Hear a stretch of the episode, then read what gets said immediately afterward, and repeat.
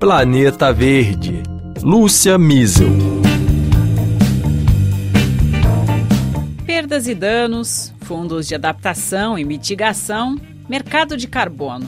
O maior foco da 27ª Conferência do Clima das Nações Unidas, apelidada de COP da Implementação, é desenhar ou colocar em prática diferentes mecanismos financeiros para que os países menos desenvolvidos possam enfrentar as mudanças do clima.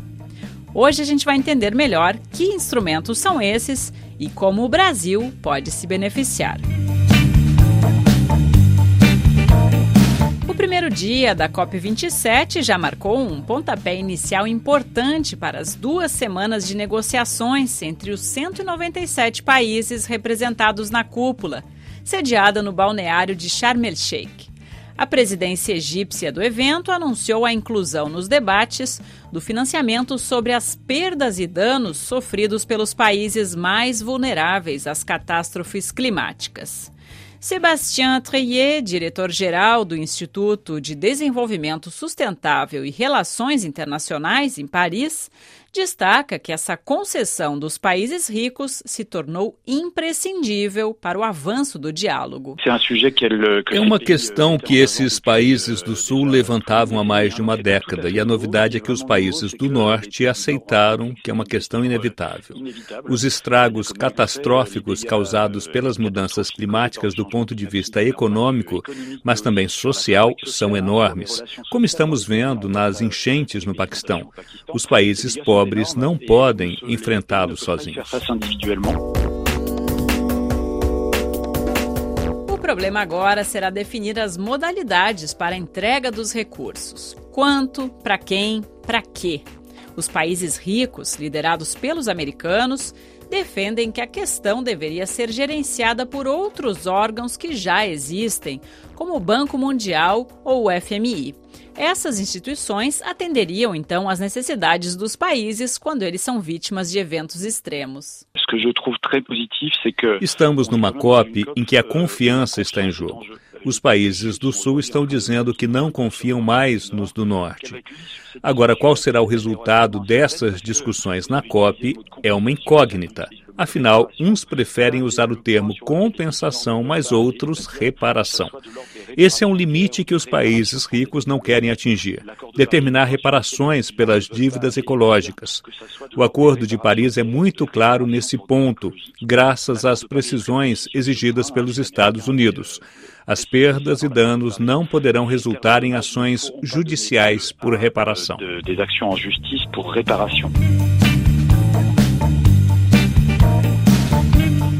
Mecanismo de perdas e danos, a cada COP a questão do financiamento das ações de adaptação e redução de emissões de gases de efeito estufa nos países em desenvolvimento volta à mesa. Os 100 bilhões de dólares por ano a partir de 2020, que foram prometidos há 13 anos pelos países desenvolvidos, só chegaram até hoje a 83 bilhões. Enquanto isso, a conta já aumenta e vai continuar a crescer, pode até quintuplicar até o ano de 2030 e passar para a casa do trilhão de dólares no horizonte de 2050. Até 2024, os países deverão definir um novo valor anual que vai entrar em vigor no ano seguinte, 2025 mas nem todos os países em desenvolvimento terão acesso aos mecanismos que estão sendo negociados na COP27. O Brasil, que é uma grande economia emergente, responsável por 5% das emissões globais, tende a cada vez mais ter de contribuir para os fundos internacionais do que a recebê-los. Quem vai explicar para a gente melhor essas diferenças é o Márcio Astrini, secretário executivo do Observatório do Clima. Ele fala com a gente direto lá de Sharm el-Sheikh. Tudo bem, Astrini? É um grande prazer ter você conosco aqui de novo. Oi, Lúcio, o prazer é todo meu. Muito obrigado pelo convite. Nós que agradecemos. Astrini, nesse aspecto né, da, das, dos mecanismos financeiros, o principal avanço esperado nessa conferência vai ser como compensar os países mais vulneráveis pelas perdas e danos que eles já sofreram com as mudanças climáticas a questão que o brasileiro talvez esteja lá se perguntando, né? Será que o Brasil pode ter acesso a esse futuro mecanismo? Ele vai poder se beneficiar de alguma forma desse mecanismo que está sendo negociado? Olha, nós temos duas conversas aqui de dinheiro em cima da mesa. Um é esse fundo que os países ricos prometeram já há algum tempo. É, hoje essa cifra está em 100 bilhões de dólares por ano, que é um dinheiro para é, financiar a transição de países emissores, países que poluem, é, a transição da sua geração de energia ou do que for necessário fazer nesses países para que essa, é, essas emissões diminuam, para continuar produzindo, continuar se desenvolvendo, mas com baixo carbono.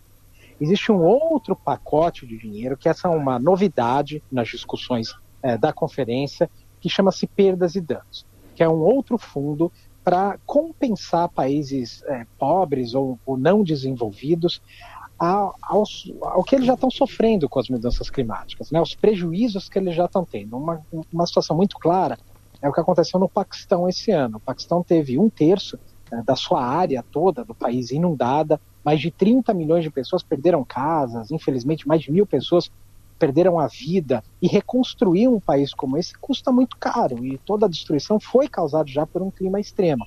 Então esse fundo vai exatamente para esses países poderem se recuperar dessas tragédias que já estão acontecendo ao redor do mundo. No caso do Brasil, a situação é bastante diferente. O Brasil, inclusive, ele já recebe auxílio de outros países há muito tempo para cuidar do nosso maior problema de emissão, que é o desmatamento. É para isso que nós temos o Fundo Amazônia. Uhum. Então, o país ele praticamente não entra nesses dois mecanismos de é, financiamento que estão sendo debatidos aqui. Isso porque o Brasil já tem mecanismos próprios.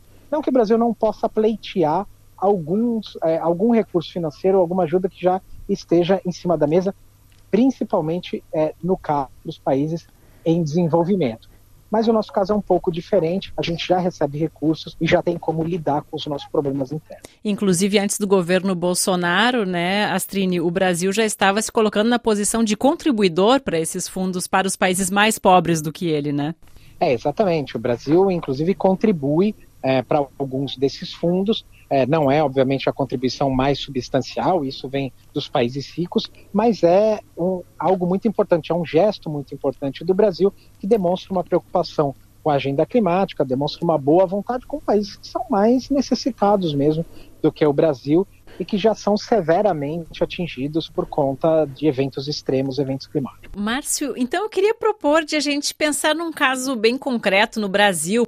Eu estive recentemente em Belém do Pará, onde a maior área protegida do mundo, no norte do estado, é ameaçada pelo avanço do desmatamento ilegal.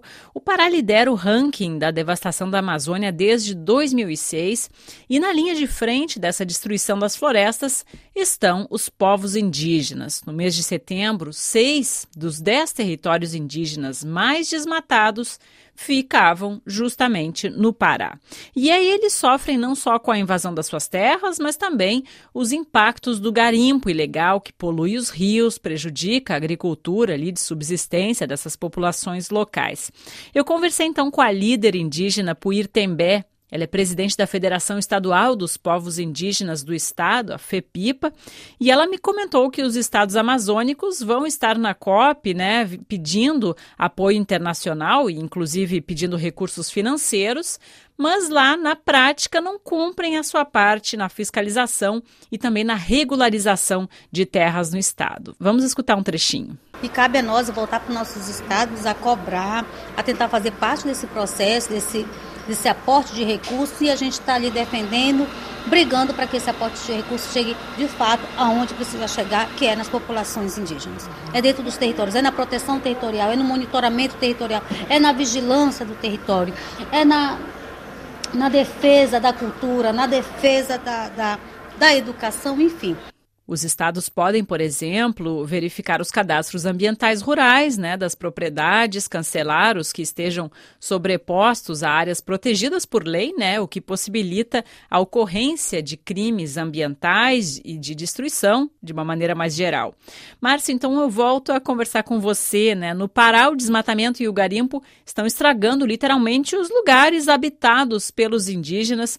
Que tipo de compensação eles poderiam reclamar, por exemplo, no âmbito âmbito dessas negociações internacionais como a COP27? Olha, para o caso da mineração e para outros casos, inclusive, de invasões de terras indígenas, de prejuízos que essas populações estão tendo, né, ameaças, inclusive, que elas sofrem, perda de floresta, é, da condição básica de vida, de se sustentar, é, esses indígenas eles têm que primeiro cobrar é o governo brasileiro, porque a grande maioria dessas atividades que ocorrem dentro das áreas indígenas, elas são ilegais. Então não é uma questão é, das mudanças climáticas, é uma questão de responsabilidade mesmo do governo federal. O governo federal precisa garantir que essas áreas não sejam invadidas, que é, é modelos ou, ou, ou situações predatórias de exploração dentro dessas áreas não ocorram. Né? O que vale para os indígenas nacionais é muito mais ação do governo brasileiro cumprir a lei do que exatamente alguma compensação que venha dessas negociações.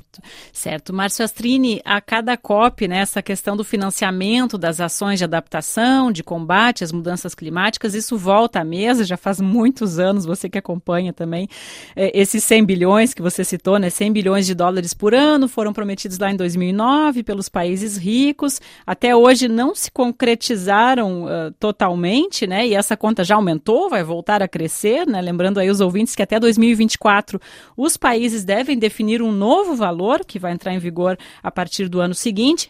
Então, na sua opinião, Astrid, como é que de fato a gente pode implementar isso que já foi concordado, já foi falado tantas vezes e mesmo assim não, não foi totalmente adotado, né? Seria talvez a transparência o ponto-chave para desbloquear essas ajudas, né? Já que os países ricos ainda têm muita desconfiança em relação aos pobres sobre o destino dos recursos?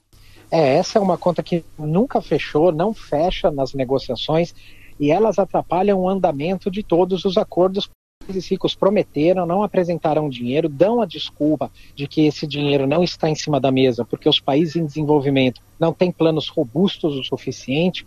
Os, os, países em desenvolvimento dizem que só apresentarão planos robustos depois que o dinheiro aparecer, então fica uma espécie de um jogo de empurra, e a verdade é que isso acaba contaminando todo o ambiente, o ambiente de negociação, né? o ambiente que você precisa ter de colaboração é, entre os países. E o, o fator principal é que o clima no planeta ele está cada vez sendo mais agravado. Nós estamos com é, as mudanças climáticas e, e, a emissão de gás de efeito estufa avançando em, números recordes. Quanto pior a situação é, do aquecimento do planeta, mais a gente precisa de dinheiro para recuperar é, lugares que foram devastados, ou mais a gente vai precisar de dinheiro para é, mudar as matrizes de geração de energia e de mitigação em outros países. Quer dizer, é uma corrida contra o relógio. Enquanto a gente fica sem o dinheiro em cima da mesa, o aquecimento global ele avança cada vez mais e esse dinheiro que já não existe ele vai se tornando pouco porque os problemas vão se acumulando e vai sendo necessário cada vez mais recursos financeiros. Então isso acaba tomando grande parte da agenda das negociações aqui e quebra muito da confiança na relação entre os países. Sem dúvida, e descrédito que muitos têm também na conferência, né, Márcio? Eh, nós temos também ainda a definição sobre o mercado internacional de créditos de carbono, que foi o grande assunto da COP do ano passado, né? Espera-se mais precisão sobre como ele vai funcionar, né? Lembrando que esse mecanismo de compensação de emissões está previsto no artigo 6 do, do Acordo de Paris sobre o Clima. Márcio, no governo Lula, você acha que o Brasil vai continuar sendo um dos maiores interessados né, em operacionalizar esse mercado de carbono, né, já que ele tem o potencial aí de ser um dos principais beneficiados também? Olha, o Brasil é muito interessado nesse mercado porque nós temos é uma janela de oportunidade muito grande para o Brasil. Né? O Brasil ele tem capacidade de gerar crédito de carbono, talvez seja uma das únicas grandes economias do mundo que pode não apenas ser neutro em carbono em 2050, mas fazer muito melhor do que isso. O Brasil pode se tornar um, é, um país que recolhe carbono, que capta carbono, carbono negativo isso antes de 2050. Então, quer dizer, as oportunidades, as possibilidades do Brasil nessa agenda são gigantescas, exatamente porque nós mantemos uma boa parte do nosso território ainda florestado e as florestas são sumidoras de carbono, elas sequestram carbono da atmosfera. Mas para isso, a gente precisa, antes de se empolgar com o debate, é fazer a lição de casa. Não adianta a gente achar que é, o Brasil vai desenvolver esse seu potencial desmatando florestas, como a gente faz hoje. Essas florestas são essenciais para o Brasil acessar esses mercados, ser líder, ser um exemplo é, em todo esse debate de mercado de carbono. Mas o desmatamento só avança no nosso país. Ele cresceu 73% nos últimos três anos. Com um avanço tão grande de desmatamento, nós não vamos ter crédito para vender. Uhum. Na verdade, nós vamos ter dívida para se explicar para o mundo inteiro e é exatamente o que acontece hoje. Né? O Brasil é cobrado pelo avanço do desmatamento e esse potencial todo da gente vender créditos, ele vai ficando cada dia mais distante. Certo.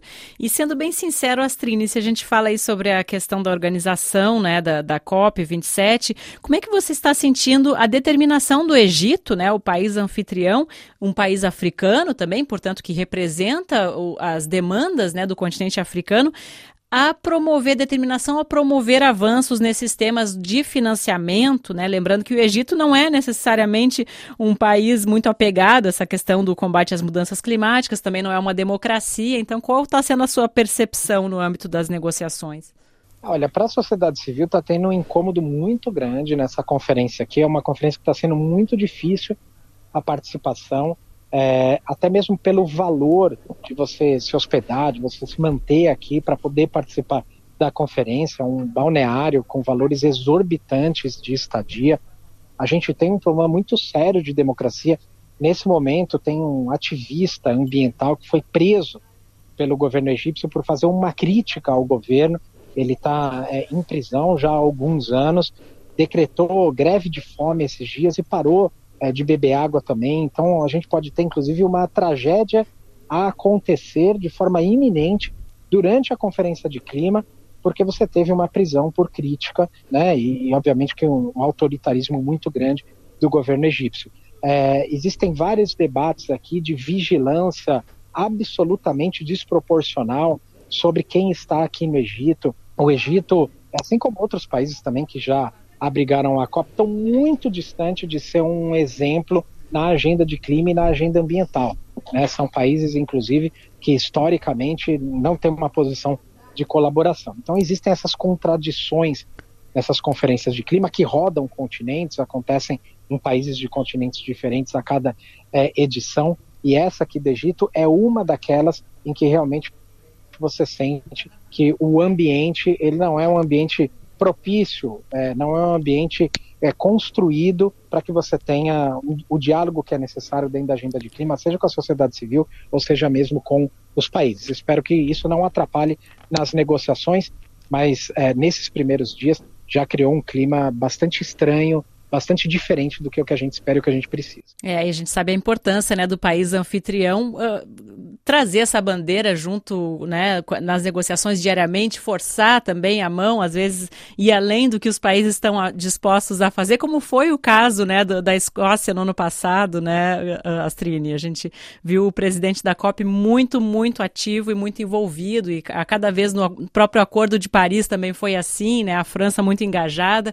e a gente sabe que quando o país país anfitrião não está lá muito afim de, de botar a mão na massa, os negociadores também aproveitam esse clima para continuar nessa enrolação, nessa novela aí do, do clima, né?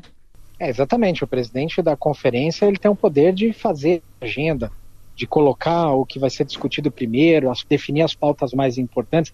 Ele tem a obrigação de chamar os países para que os acordos andem, para tentar as negociações para que os entendimentos aconteçam. Então ele dá o ritmo da conferência. Existem muitos países que realmente não querem que as coisas andem ou não fazem questão nenhuma de ver avançar a agenda. E é exatamente nesse momento que o presidente da COP, presidente da conferência, ele tem que impor um ritmo acelerado, isolar aqueles que não querem é, os melhores resultados da negociação, chamar para a mesa e dar mais espaço para quem quer avançar com o debate, e é por isso que o país anfitrião ele é extremamente importante. Lembrando que o país anfitrião ele tem a presidência da conferência não apenas durante o encontro, uhum. mas até a próxima conferência, é, o Egito continua presidindo as negociações de clima da ONU. Exato. Então, até a próxima conferência, que deve acontecer no fim do ano que vem, a presidência da Conferência de Clima é do Egito. Exatamente. Muito obrigada, Márcio Astrini. Um grande prazer falar com você, secretário executivo do Observatório do Clima, sobre, é claro, a Conferência do Clima que acontece no Egito nessa semana e na seguinte. Obrigada, Márcio. Eu que agradeço. Grande prazer, Lúcio. Abraço. E a gente também fica por aqui na semana que vem, a última semana da COP27. A RFI Brasil vai estar todos os dias no evento com uma ampla cobertura no nosso site e nas redes sociais. Não perca, sobretudo se você se interessa sobre esses assuntos. E até a próxima edição do Planeta Verde.